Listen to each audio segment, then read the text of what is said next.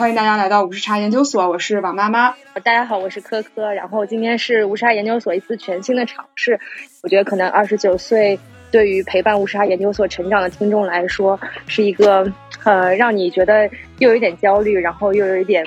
呃无奈的年纪吧。因为其实我想到这个选题，就是恰好因为温迪的一个。推送就是他在他自己个人的公众号上面写了一个关于二十九岁症候群的推送。其实看完之后，因为我跟温迪不仅是同龄人，其实我们是同一个学校、同一个班，甚至曾经是室友的关系，所以他说的很多话都会让我有非常多的共鸣。在这个选题上面，温迪是我的灵感缪斯，所以温迪先给大家打个招呼。大家好，我是文迪。其实今天刚刚是我的农历生日，生日快乐！就是正式步入哇，生日快乐！谢谢大家。谢谢大家，然后就正式步入二十九岁了，就是在我们 twenties 的最后一年，就是我觉得聊聊这个话题还是很有意思的。嗯，因为因为我其实觉得这个话题很有意思，是也是因为我恰好在最近发现了豆瓣有一个小组叫逆社会时钟逆社会时钟小组，就是社会时钟其实是一个社会学里面会讨论到的一个概念。我觉得我粗浅的认知，我感觉它本质上就是在我们老听到的一个。啊，老言古语，就你什么年纪就要做什么年纪的事儿，就我不太知道这个问题会有人在你的生活中就是会提到这样的话吗？其实我觉得生活中其实有很很多人都是这样子的，嗯，就我前前两天就是出差的时候碰到一个同事，就他九二年的，然后他他正好我们生日都很近，就是所以我们正一起过的生日，我过二十九岁，然后他正好过三十岁生日，他就是个男生，摩羯座，他女儿都已经四个月了。然后他就是一个就是什么年纪就应该做什么样事情的人，所以他就是英年早婚，二十五六岁就结婚了，就他觉得谈恋爱都有一点浪费时间。其实我觉得就是社会时钟所说的什么年纪做什么样事情是有它一定道理的。比如说我目前工作中看到了很多可能特别逆社会时钟的，就他可能不那么传统，可能更加特立独行一点。然后遵循社会始终的人，可能传统一点，你可能相处起来会觉得，啊，就是正正常常的、普普通通的。但是我觉得，就每个人其实都有每个人的个人的时钟，社会时钟是一个大纲，但每个人有每个人自己的进度。你有一些小小的波动，快一点，有有的快一点，有的慢一点，就我觉得都是有每个人的个体性在里面的。嗯，就是你会觉得，因为我其实，在那个小组里面，就就他会分享的经历，就是比方说我。在三十岁的时候突然选择留学了，啊，就大家很多已经在拼事业的时候，我其实想停下来读读书。可能他读的这个专业跟自己以前的或者是未来理论上惯性的这个计划不是很相关，啊，或者是有人就是三十岁的时候，呃，我就不想要结婚。我到了四十岁的时候，我也没有成立家庭，就是这种他们会分享这样的事情。你会觉得就是会有在心中有一些蠢蠢欲动的。不是很想随大流，或者不是很想尊重，说我到了这个年纪就该做这个事情的这么一个时间吗？因为我现在可能二十九岁了，我觉得我在二十六七岁的时候会特别想要逆社会时钟。就比如说，比如说对一个建立家庭的看法，二十六七岁的时候可能会觉得啊，我为什么要建立家庭？为什么要生小孩？为什么要结婚？其实我反而觉得现在可能。我有一，就是我会想遵循这社会时钟来。我觉得这个变化的最最最最重要的原因在于，我认知到了我自己是一个普通人，就是我是一个普通人，一个庸俗的人，一个 充满社会性跟动物性的人，就是特别是对家，你你你分开讲讲对 社会性。社会性就是社会性就是，嗯，社会性跟动物性其实就其实都是在一点。就是一个社会动物，就是一个社会动物。在认识到，我发现我好像很需要跟社会、跟世界、跟别人的连接，特别是在北漂了几年之后，我就会觉得好像挺孤独的。然后越孤独，可能会越想要跟人、跟社会有一点连接。然后发现，可能家庭是比较重要的一个连接。一个比较稳定的、能依赖得住的连接。嗯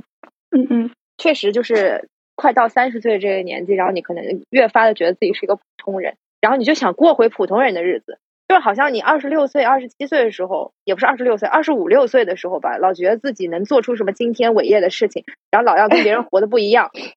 然后你现在就发现，哇，好像就是日常的这种生活，然后每天回家躺平、打打游戏，然后看看电视剧，也挺快乐的。然后跟朋友一起吃吃饭什么的，就是你你可以不把一些你之前以为的价值排序再看的那么重了，然后你越来越能够接受自己可能一辈子就是这样的生活，然后这样的。平平淡淡的生活，我觉得反而就释然了一些。然后你可能更加在乎情感方面的这种连接，然后也在乎家庭带给你的温暖。这个事情好蹊跷啊！因为其实二十六七岁跟二十九岁中间只差两三岁，这个事情会变化这么大吗？会的，会的。这个我就是这几年，就我觉得是我迭代最快、变化最快的那那几年。就我觉得就是二十七、二十八、二十六、二十七、二十八吧。我觉得这三年是我迭代最快的三年，为什么？好像每因为你都经历了什？我觉得最重要的是，嗯，可能走出校园，走入社会吧。其实校园里面就是，其实反而大家是都是跟随社会是重要来的。什么时候考大学？你本科毕业是读研究生还是工作？其实大家反而都是跟随着社会时钟来的。就是你，你有一个很明晰的一条条路。反而你出了这个社会，到了工作之后，你的社会时钟反而不那么明显了。就是啊，我我比如说我我是做这份工作还是做这个工作，我要不要换工作？我去这个城市还是去这个城市？就我觉得是我在这几年里面换了几份工作，换了一下城市。因为长期单身嘛，长期单身的话，你真的会被迫思考很多东西。你大部分时间在自己跟自己对话。就我觉得，就是真的迭代很多，变化很快。我的工种也在变化，身边的人也在变化，就觉得这几年反而是我变化最快的几年。嗯，这样子说可能不是很合适，就其实因为我妈妈，因为你长期都是有固定的，就是另一半，所以你的生活其实比较稳定。就是因为像刚刚科科说的，可能嗯，就是你你刚刚说你觉得自己还可以搞很多事情，其实我觉得是因为你已经有一个比较稳定的一个生活了，就是你已经。有了这个稳定的这个基础了，所以你觉得还能搞很多事。那我们因为我没有这个稳定的这个基础在里头，所以我觉得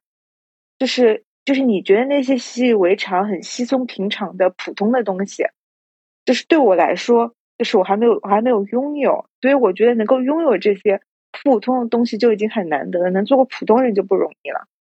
你这个是我的一些想法。那让麦上的朋友。呃，分享一下对这个问题的看法呗，老王。啊，好的好的，我自己觉得社会时钟这个东西，它其实是给别人提供了一个相对来说，你不用给别人去问为什么，就听上去，如果你遵守着一个社会时钟，好像是很不自由，但是呢，你在某种程度上又免于了被别人问这问那，说你到了这个时候怎么还没怎么怎么样，你就能免于啊被人问这问那，这其实。在我看来，说不定也是一种自由。当然，我自己是没有享受过啊，因为我自己在某种程度上也是没有严格的遵循、遵守这个社会时钟。但是对于能遵循它的人，我甚至是有点点小羡慕的，因为他不用向别人解释这么多东西，不用向别人解释说为什么你到这个时候还没有如何如何。其实我觉得它倒不一定是一个社会时钟的问题，因为对我来而言，就是谈恋爱这件事情，它不是一个你可以自己去掌控的一个事情。就是说，假设我现在很想遵从这个社会时钟，但其实我也没有办法说，我立马我想谈恋爱，我就能谈恋爱。我反而觉得，它很多时候就是它是一种被动的一个状态，等你真的碰到了，它就会出现的。嗯，老听众知道我长期有一个兼职，就是说那个在陌上花开，就是负责相亲这个事情。因为其实我当时想说二十九岁，也是因为有一个结论非常有意思。我曾经做过三周年和五周年的我们后台数据的报告。二十九岁的话，对于男生来讲没有什么特别之处，他只是啊在你的情追寻情感过程中非常普通的一个年龄而已。但是二十九岁对于女生的话，就会有一个非常重要的数据变化，就是女生在二十九岁之后，她的应征数量会有一个非常显著的下降。就这个这个数字的这个结论让我印象特别特别深刻，让我突然间觉得在呃你的这个婚恋这件事情上面。其实它这个数字，尽管我们嘴上说好像年龄不是什么问题，或者是我们独立女性的话，就是有很多可以改变自我和选择的权利。但是事实情况上，就是通过数据的客观表现上来看，确实会有一个比较大的你可能受欢迎的程度。我只能这样说，可能会有一个降低哦，所以我其实这个就今天也是会大家看到标题说什么对不起我还单身，其实对不起不是说一个道歉，对不起在我这个里面其实是有一个双重的含义，有些人可能会因为这个事情而觉得不快乐，或者是好像我呃在某一个层面是有缺失的，但我也觉得这是一个很好的标题的点是，当你把这个起字念成清音的时候，对不起，对不起，嘿。哎，就是我还单身咋地？应该是对对不起，就是你要那种那种声音，就对不起。对对对对对对，就是就是就是转调。对，就是也想问问题，因为其实文迪也是，据我所知是使用过一些相亲的平台，然后他也会参加一些相亲平台，哪怕线上或者线下的这么一个活动，所以想问，首先你会因为单身而持续焦虑吗？目前看来，持续焦虑没有，但是确实会有间接性焦虑。这个焦虑其实的来源跟年龄，其实我现在反省了一下，我觉得跟年龄有关系，可能但关系也不大。其实我觉得重要的是那个关键点还是在于北漂的孤独感。嗯，就是，其实就是，嗯，可能本来会觉得，就是我元旦的时候出差，然后又怎么怎么样。我最我最近有了一个室友，然后我出差了一圈，大概我从一月一号到十号，我。都我都不在北，然后我就我就回北京的时候，那个时候就晚上开门，发现我室友就抱着猫坐在沙发上，他其实已经结婚了，就他只是因为房子在装修，所以还在跟我一起住。然后他说，他就跟我说，他说我不在的那十天里面，他觉得自己快抑郁了。然后我当时候就我就抱着他，发现我自己不是一个人，因为发现很多时候我我的那个焦虑感来源于可能是真的就是长期独居，你可能会有一点那个。长期独居带来一点点忧郁，这个是一点，就是这个单身是一个。然后第二个就可能是像刚刚讲到的，意识到自己是个普通人，意识到我自己需要家庭，想要建立家庭，然后就可能会有一点就是对家庭的渴望，就可能会想让我想要谈恋爱结婚。然后第三个就是因为嗯，谈恋爱的一个重要的一个原因就在于你的那个容貌，但是当你。发现你自己的真的是你的鱼尾纹，看到你的法令纹的时候，会有一点点对于容貌的担心，所以就是你会对年龄增长极度恐惧的时候，你就会想要抓住一切救命稻草。你是在什么时候忽然意识到了这一点？二二十对家庭的渴望吗？嗯，对，二十八岁半。之后，我在二十八岁的下半岁，对二十八 二十八岁下半岁我才认识，下半岁我才我才意识到。那你二十五岁、二十六岁那会儿，就是是处在一个就是可能也不太想找对象的这样一个状态，然后一心要拼事业的那个那个阶段吗？还是二十五、二十二十六岁那个时候你在想什么？我二十五六岁的时候，其实那会儿我就是在谈恋爱，然后也打算跟当时的男朋友结婚啊，巴拉巴拉的。但那个时候可能就是人确实你太年轻了，就是你可能一毕业然后就有一个男朋友，就是并没有做好有家庭的准备，也没有觉得家庭有多么的重要，有多么的来之不易，所以现在可能会感觉到家庭的重要。但是我在想一点，就是像像我们现在就是差不多这个年纪，很多时候然后有另一半的人，基本上都是在二十五、二十六岁那个时候找的，然后谈了很多年，到了现在。这这是我妈妈就是这个例子啊，也不是我我会更早一些，他他更早，我觉得我我我可以 Q 一下已婚二十六岁的时候，已婚人士吴丫丫。哎呀，多不好意思啊！对我我差不多就是 二十五六岁跟我现在老公认识，呃，不是在一起，因为我们之前就是大学同学，但就是好朋友的关系。然后后面就是都回国了，然后回国就我们俩回的特别早，啊，其他人都还在美国玩儿。然后就在一起了，这样子，然后也是谈了个三四年，然后在我的逼迫之下结婚的。可以，可以，可以，我可以听一下为什么逼迫吗？以以及怎么逼迫的？我就发现，我就发现，好像真的是每个男生对于结婚都是有一个天然的恐惧的。然后我就是类似于就是跟跟我婆婆关系特别好嘛，我就跟我婆婆说啊。嗯，那个妈妈，我打算好，我看这个十月十号这个日子特别好，到时候我就跟慧慧领证了这样子。然后妈妈就说好好好，然后我也说好好好，然后我老公就这样被通知了，然后就对，就被安排起来。你这招非常牛啊！但但是你是什么时候意识到说可能这个时间点就要结婚了？嗯，还是你觉得就是时间就到了，差不多了？啊？我觉得这个东西是跟时间没有关系的，是我觉得这个人可以，嗯啊，就是考察了这么多年，觉得还 OK。哎，对对对对，考察下来就是就是有一些小毛病，但大轨道上面的东西都 OK。因为我刚刚讲到，就是我觉得我这两三年是迭代特别快，迭代特别大。就是我觉得，就是我一直都处于认识自己的过程当中。就是我在我在今年上半年有一次逛街的时候，我才发现，就是原来我比较适合穿 V 领跟方领的衣服。就是因为我发现我锁骨比较好看，就相对而言，什么圆领这种的就可能不太适合我。然后呢，又因为我就是可能我的脚踝不是很好看，所以我就适合穿那种露出脚后跟的拖鞋。什么绑带鞋什么就不适合我，然后那个时候我逛街的时候就突然意识到，就是这些细枝末节的小事情，我都到二十八岁才明白，就是那么就是我应该找什么样的另一半，就是这么重要的人生问题。那万一我要等三十五、四十五岁甚至更晚才明白，那怎么办呢？就是我一直就是我会有一种略微的一直担心在里面，就是因为我觉得我自己仍然在迭代，还不稳定。那我怎么知道我适合找什么另一半？就是我为什么我二十七八岁的时候就已经要替我过去的十年二十年就已经把这个决定给做了呢？这是我会有一点担心的问题。你会觉得说，可能因为你不停的在迭代，那你会觉得说，其实我在这个阶段找一个这个阶段合适的，然后我在下一个阶段再找一个下一个阶段的合适的，或者说我这个阶段找一个我此刻合适的，然后以后我们再一起成长。你觉得这个是一个解决问题的方式吗？我觉得还是跟同一个人，大家一起相互陪伴，然后一起成长，一起迭代。嗯，对，那那就是我们先，我们可能是自己也在变，但是其实他也有可能在变。然后就是我们凑在一起之后，我们一起互相变和互相影响。就是你未必说是一蹴而就的，从最开始我们就是贴合。对，就是你这个，你知道那个阿兰德波顿，就是他原来有一个演讲叫做。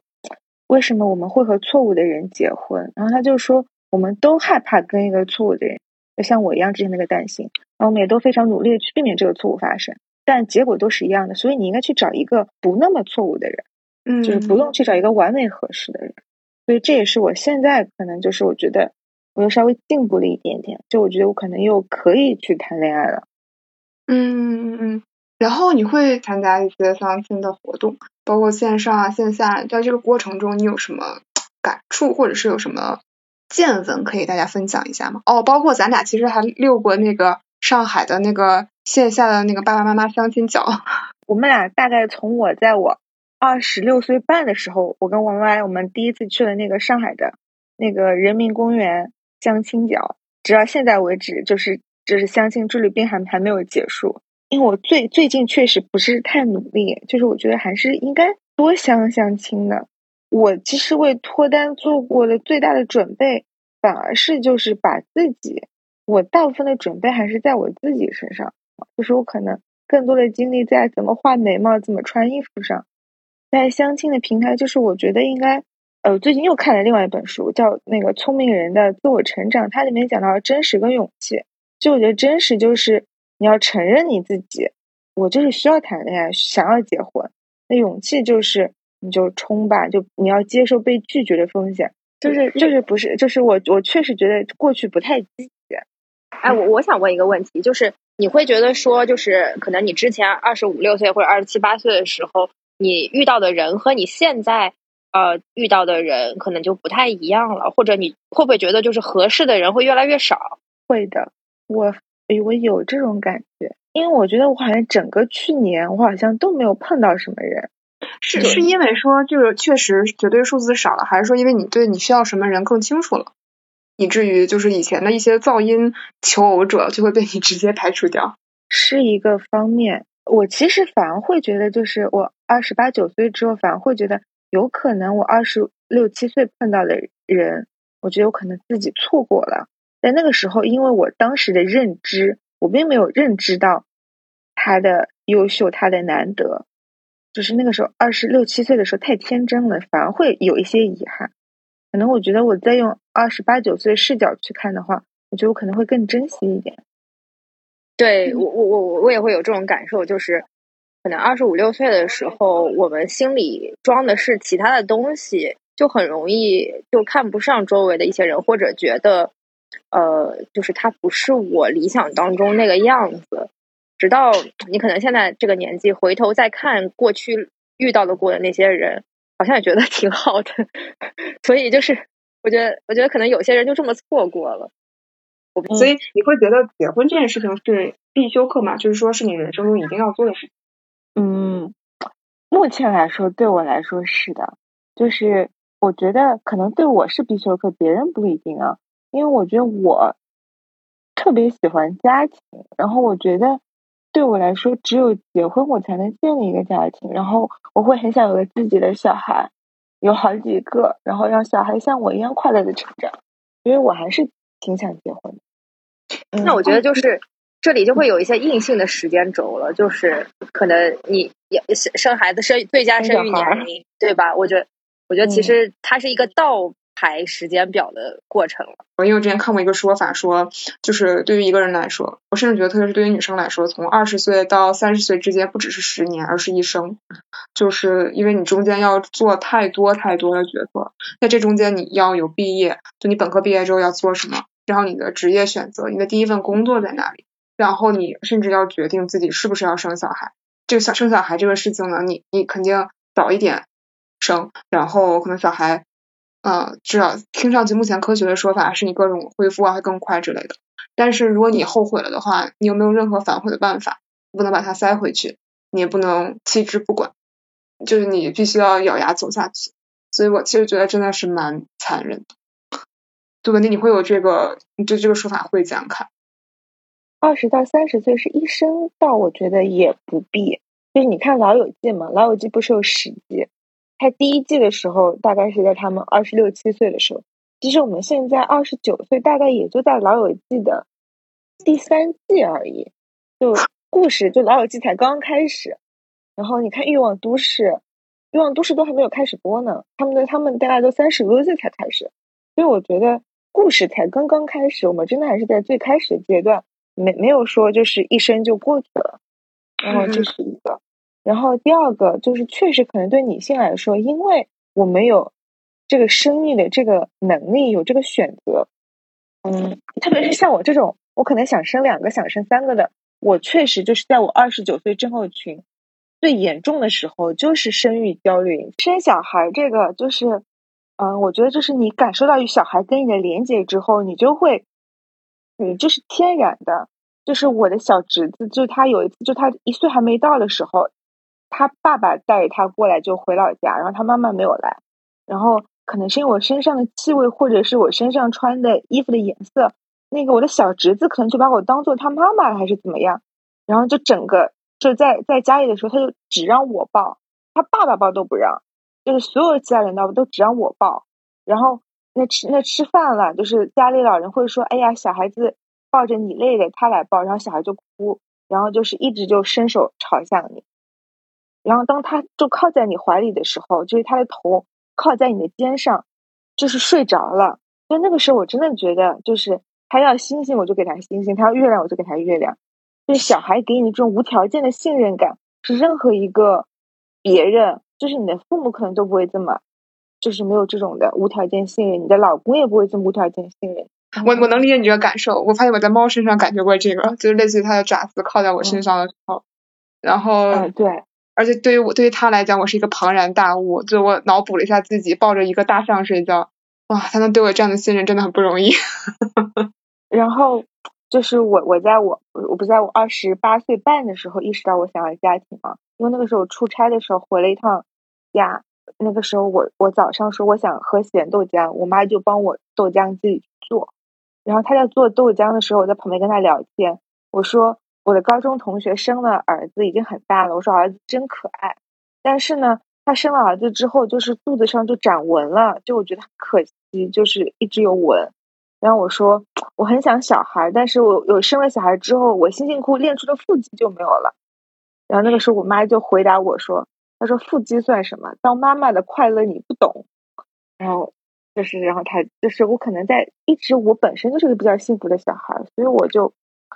就是在我的概念里，就是结婚就是有一个家庭就是第一重要的一件事。在房间里的有什么反对意见或者是赞同意见吗？可以直接聊。我我其实我就觉得很有意思，因为大家刚才在讨论就是你的人生倒推的一个进程嘛。但其实我之前一直在思考一件事情，就是说，如果我喜欢小朋友，我想要一个宝宝，我一定要经过结婚这一道关卡吗？因为我是真的之前有思考过这个问题，我很喜欢小朋友，而且我觉得我作为一个女生，我有这样的一个技能，我为什么不去用它，对吧？但是我觉得它可能跟结婚对我而言是两件事情的。就算我没有结婚，我也可以选择要一个宝宝。这样，嗯，这个排除了一些客观的阻力之外，就比方说文迪，你会觉得这是一个解决方式吗？这样可能你要排除掉，比方说能不能上户口啊之类的。可以上户口，没有法律障碍。哈哈，好的，好的，好的，这个这个法法律 就是 这个，我们刚才连麦这个朋友是一个法律背景的人士，嗯。还是会有其他的吧，比方说你就是都大家都上幼儿园，就是别的小孩都有爸爸，你没有，可能就是首先就是我们都是要成为受束缚的文明人，就是我还是相信就是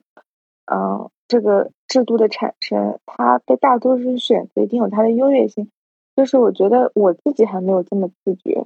然后我觉得我的另一半应该也没有那么那么高尚，就我觉得可能是需要婚姻来束缚一下我。然后第二个就是我一直都是这种，我特别想要有圆满，就可能我想要我的小孩在一个完整的、圆满的家庭里面成长。所以我可能想，因为我觉，因为我小的时候就特别不想跟别的小朋友不一样，所以我想我的小孩肯定也不想跟别的小朋友不一样。所以我觉得我可能还是就做个普通人，普普通通的结婚生小孩，给他这种普普通通的家庭。我我突然想问小隋，因为这个法律背景人士，从法律上讲，你觉得结婚这个事情，它的本质含义是什么？从法律上讲，就是两个人决定共享他们的财产，说的比较冷酷，但是实际上婚姻法只约定了双方怎么分割财产，其实别的并没有约定你的感情。从法律上来讲，它就是一个共同财产制，你决定跟一共一另外一个人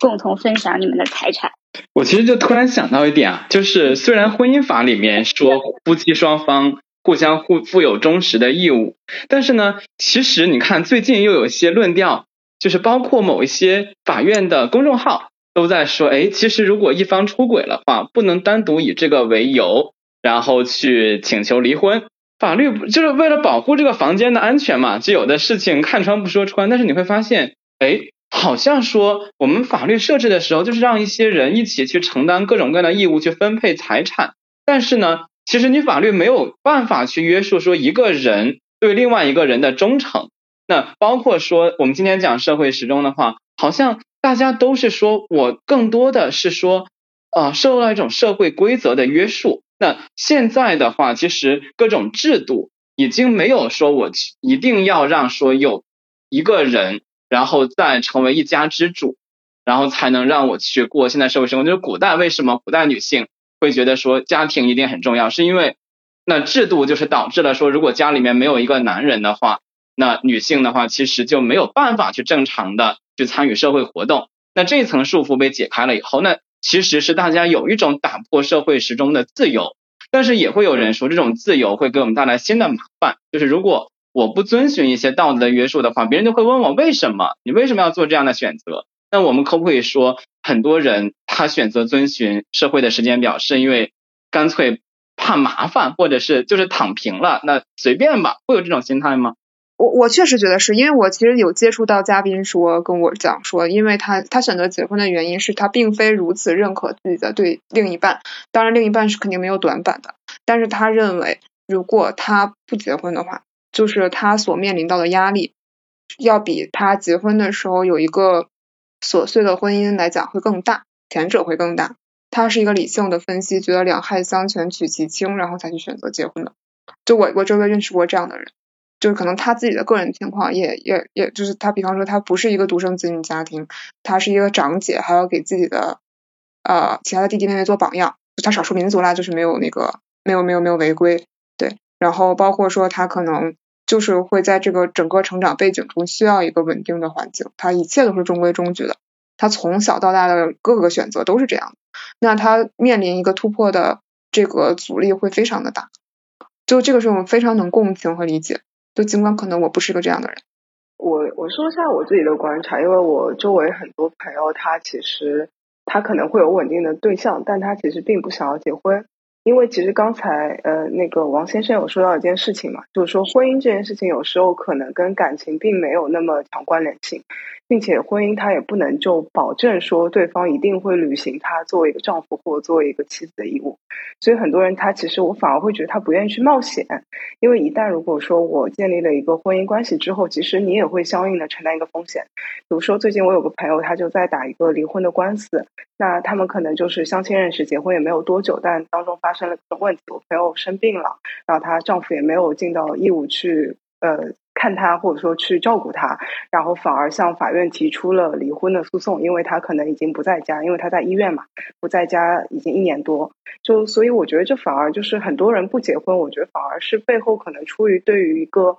责任感的考量，就是说我是不是真的能担起这个责任，反而刚才像那个王妈妈你说，很多人他可能是基于。比如说社会的压力也好，或者说一个社会时钟的压力也好，去做这件事情，他可能，我个人觉得他可能反而没有想那么多，就是说婚姻这件事情背后到底意味着什么，或者说他之后是不是也会存在着一些相应的风险。其实对我而言，这件事情就是一个硬币，它有两面嘛，它是各自一半一半这样的一个概率的。我觉得是，如果是我自己来说的话，我觉得人就是当你在一个地方上偷了懒，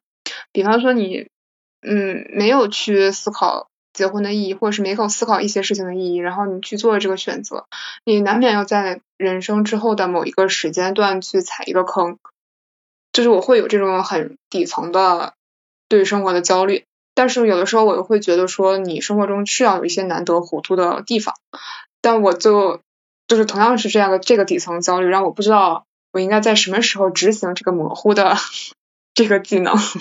就我觉得这是我自己可能隐藏的焦虑，跟年龄没有关系，但是是跟重大选择有关系。刚刚那个宝你讲到的，就是一个硬币的两面，就是我想跟大家分享一个，就是我之前读到的阿兰德波顿认为的人生真理，就有一段话，他这么说，他说：结婚你会后悔，不结婚你也会后悔，结婚与否你都你都可能后悔，犹豫不决你会后悔，坚定不移你也会后悔。犹疑或者坚定，你都可能后悔。就是他这个人生真理，就是无论你怎么选择，都会后悔。所以，就是阿兰·德波顿就认为，就是在婚姻这件事情上，可能我们应该保持的是悲观主义。悲观主义可能反而比浪漫主义更加有效。就是你减少了对婚姻的过度想象之后，可能婚姻它反而你可能会去用心的去经营，可能你反而结果会更好。就是因为我们经常在看电影的时候啊，或者像我原来二十六七岁的时候，会有一种天真的期待，就是说想要得到圆满。就电影里面经常会有一句话，就是 “you complete me”，就是你使我完整。但这个完整它只是某一个 moment，就是你不可能真正的啊，我跟这个人在一起，我感到每时每刻都是圆满的。就是我老妈一定要跟我讲，说你现在跟将来日子过得怎么样，都取决于你自己，其实跟另一半关系不大。就是我觉得有可能我们在对婚姻理性的、适度悲观的期待下，然后因为对他过度的期，就是不要对他过度的期待，然后我们反而会就是可能会对他付出更多的心血，然后你可能预期合理情况下，可能得到结果反而会可能更好一点点，因为反正我们都会跟一个错误的人结婚。哇，我我们在这里这一刹那达到了。就是远程的机长，挺欣赏这种非常积极的悲观主义，就是丧气丧的这么正能量，我觉得也是很难得的。对，反正都是错的，做什么都不会对，所以就瞎做做就可以了。我我我其实特别想问，呃，从温迪开始，你有构思过自己的三十岁生日怎么过吗？虽然我觉得你二十九岁这个生日已经过得非常 fancy 了，嗯，你想过三十岁咋过？嗯，就是。我二十九岁生日的时候，因为我那时候在三亚出差，然后就是正好一群大家一群小伙伴，然后年年纪很，因为我们家生日都很相近，都是摩羯座，然后就一起订了蛋糕。然后我在那个时候，我们在那个，嗯，就是海边椰林的这草坪上，然后大家我们本来要唱生日快乐歌，然后其中一个小伙伴就把生日快乐歌唱成了就是噔噔噔噔，就那个唱成了婚礼进行曲，就是在那一刹那，就是我就是心里就想着，明年此时我也要在这里，就是是我的草坪婚礼，就是是属于我的等灯的灯。我在那一刹那，我对三十岁的生日是有这种美好的浪漫的幻想在。然后，但我现在想的话，就是在过了几天之后想的话，就是仍然是这个想法。所以这听上去没我啥事儿啊？那 就是那那你不能成为那个就是那个背景吗？我成为你扔手捧花的时候跑得最远的那个人。可以可以，不是啦，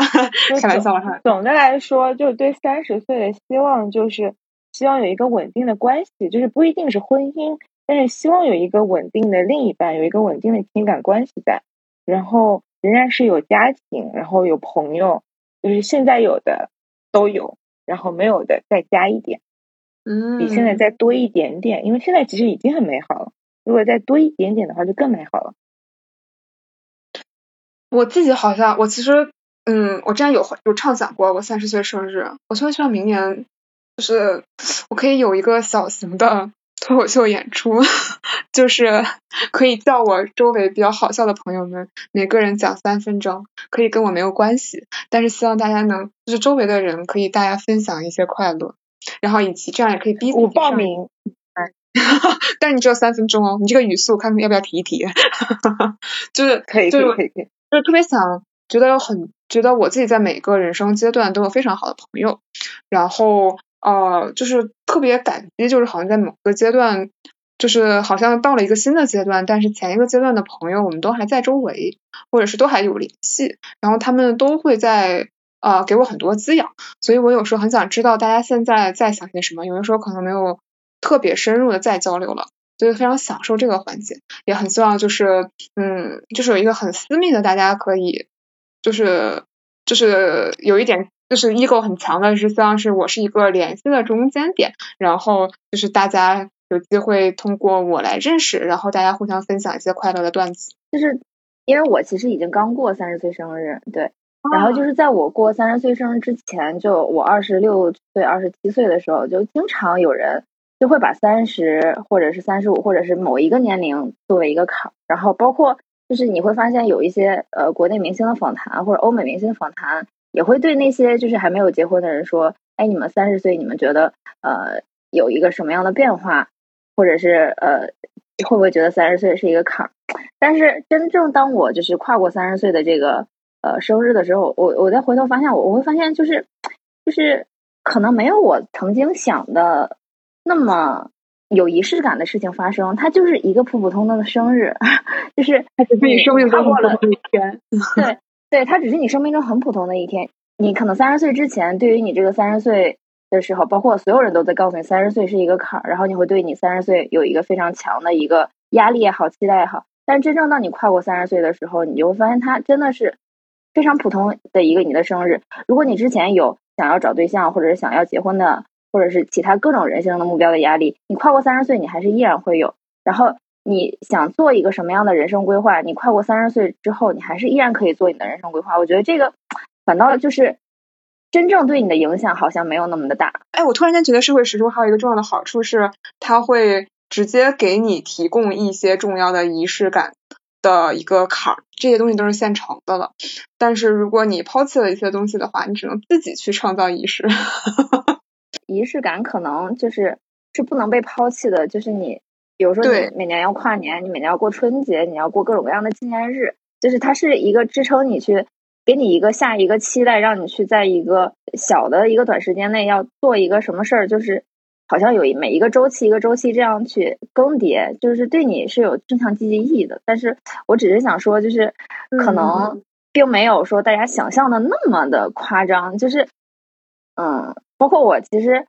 我感觉很多可能过了三十岁或者三十五岁的人，你再回头问他这个问题，呃，是不是觉得有一个坎儿，他可能都会是这种感受。就是说，其实他也就是一个生日而已，就是你应该要面临的压力，你应该要追求的目标，你不应该因为这个而发生一个巨大的变化啊！实际上，就是作为一个刚刚过完三十岁的生日人，就是回头看，就是这么样一个想法。然后，因为刚刚草莓讲到刚刚过的三十岁生日，就其实我觉得就是二十九岁症候群，就这个症候群反而是二十八九岁的时候的焦虑，可能比你三十岁焦虑反而更加强烈。因为我之前就是问一些三十几岁同事，问他。三十岁是什么体验？他们都会跟我说，就是即使你二十八九岁的时候更加焦虑，就是在那个 deadline 到来之前的时候，你反而更慌。等那个点到了啊，那也就这样了。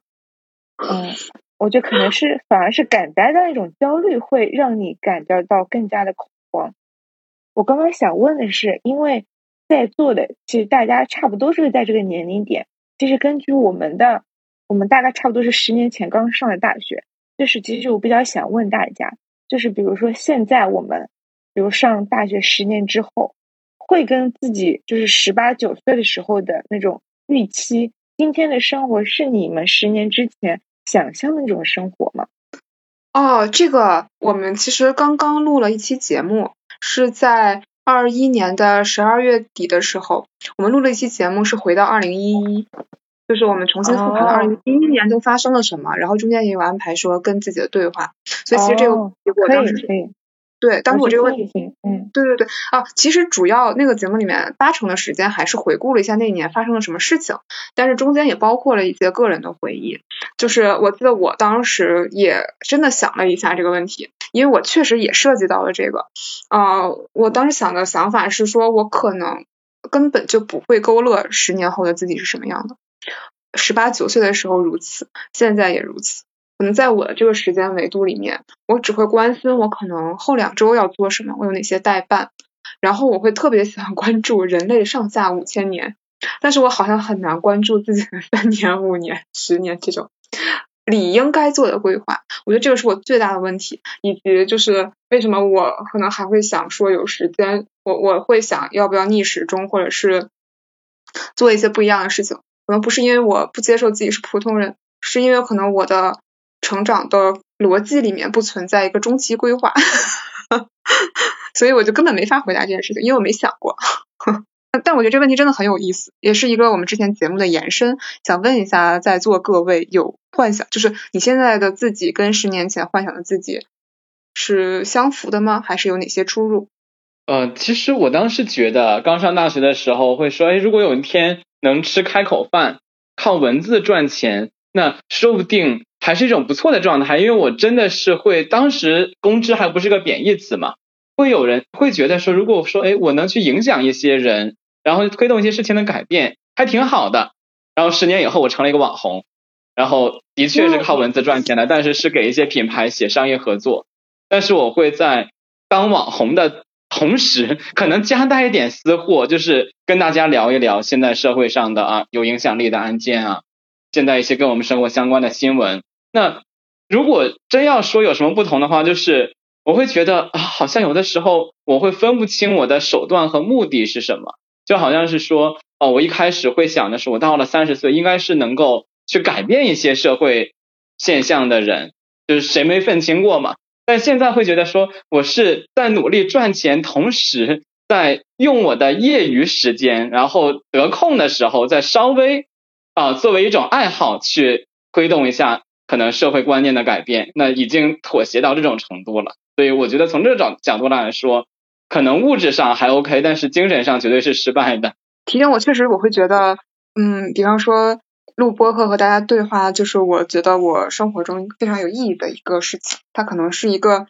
很小的事情啊，但是我之前会啊，我其实今年很想在那个啊元旦的时候，很想再写一篇，就是类似于我觉得像播客这种形式啊，和我自己就是会，因为是在去年后半段加入，会就是针对一些小的问题去嗯做一些思考和邀请嘉宾比我更懂的人。去做分享啊，包括我自己也会去探寻这个事情的简单的答案，都会让我觉得说是一个小小的节点。嗯，就好像说我们现在在一个互联网的环境里面，它很纷繁，它用呃时间去消灭了空间，后我们很多的我们的信息在一片汪洋大海里。但是可能我通过一个小小的事情，就是做，比方说去做播客和邀请大家来去做表达这件事情，可以在这个广袤的世界里面留下一个小小的时间节点，就好像是像是我们结绳记事这种感觉，我们系了一个小小的扣，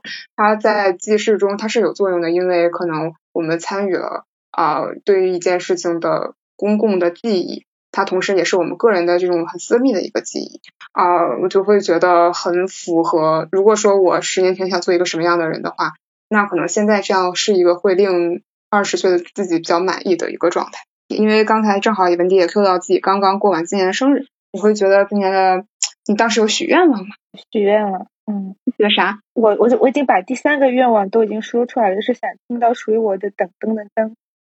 噔噔，嗯，还有呢？就是。身体健康，然后家人朋友都在，然后再多加一点，就是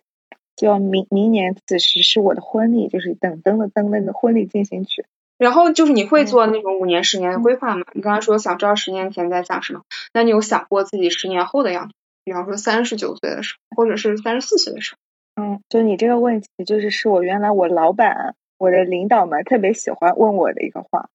面试问题，呃，对对对对，就是职业生涯开你十年之后想干什么？就是最近不久，我的领导还问了我这个问题，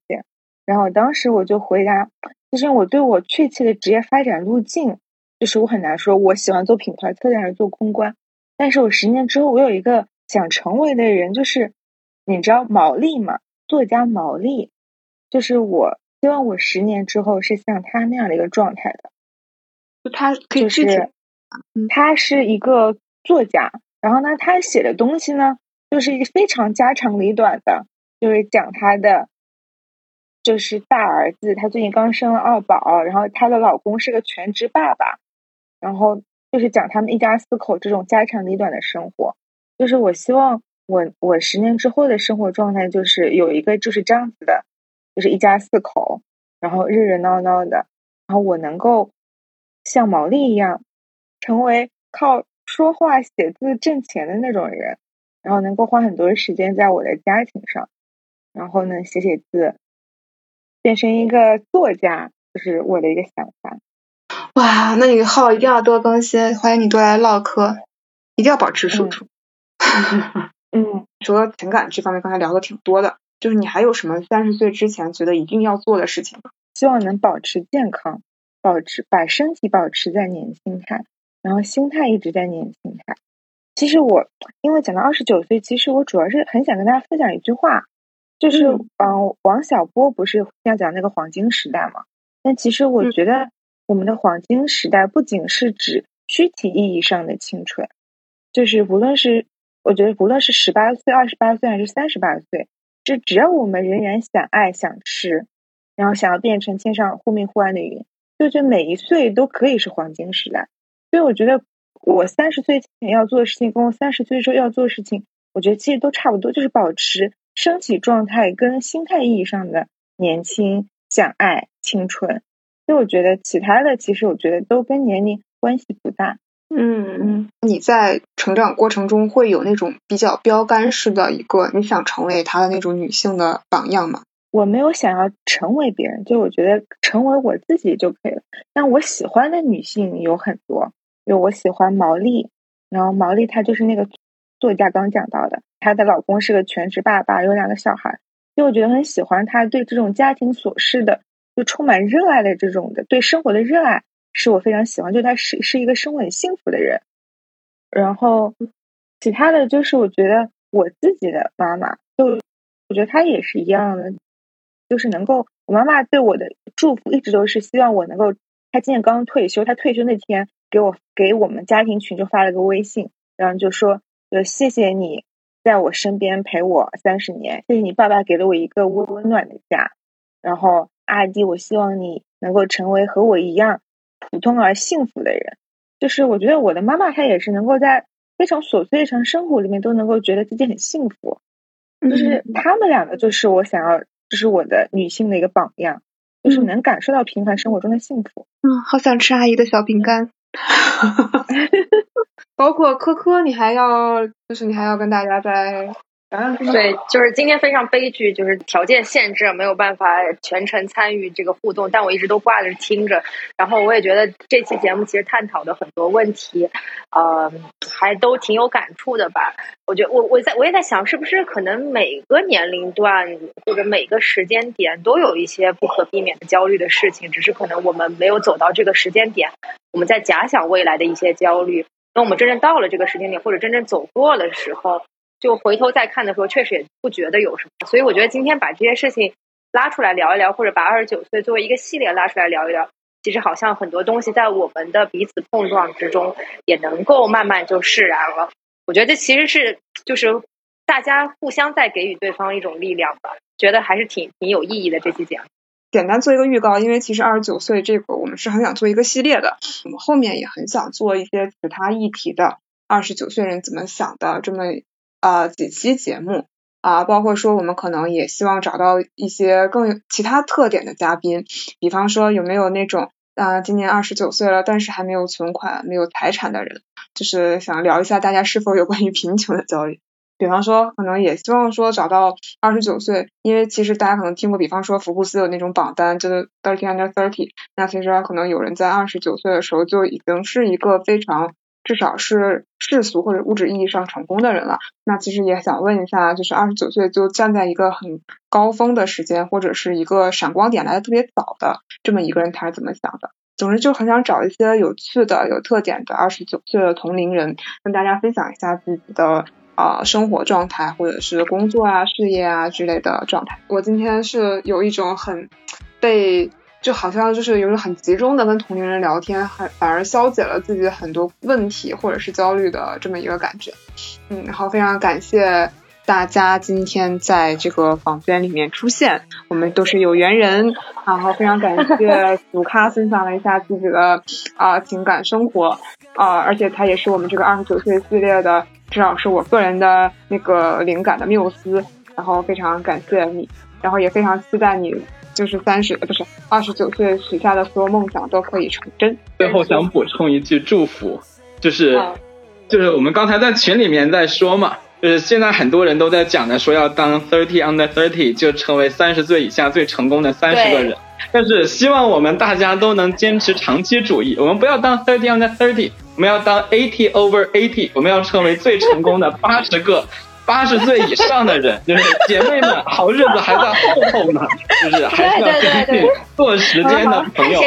祝大家都能成为时间的朋友。好的，大家大家不要焦虑，对，就是其实有些光环，不过就是过眼云烟，谁活得长才是最最真实。大家保重好身体啊。我我们有一个洞察社会的情感类节目，突然间就变成了养生节目，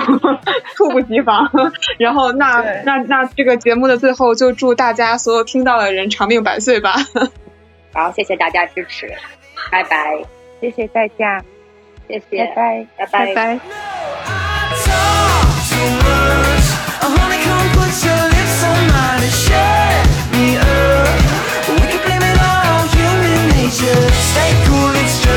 So why you gotta be so talkative? I talk too much. We talk too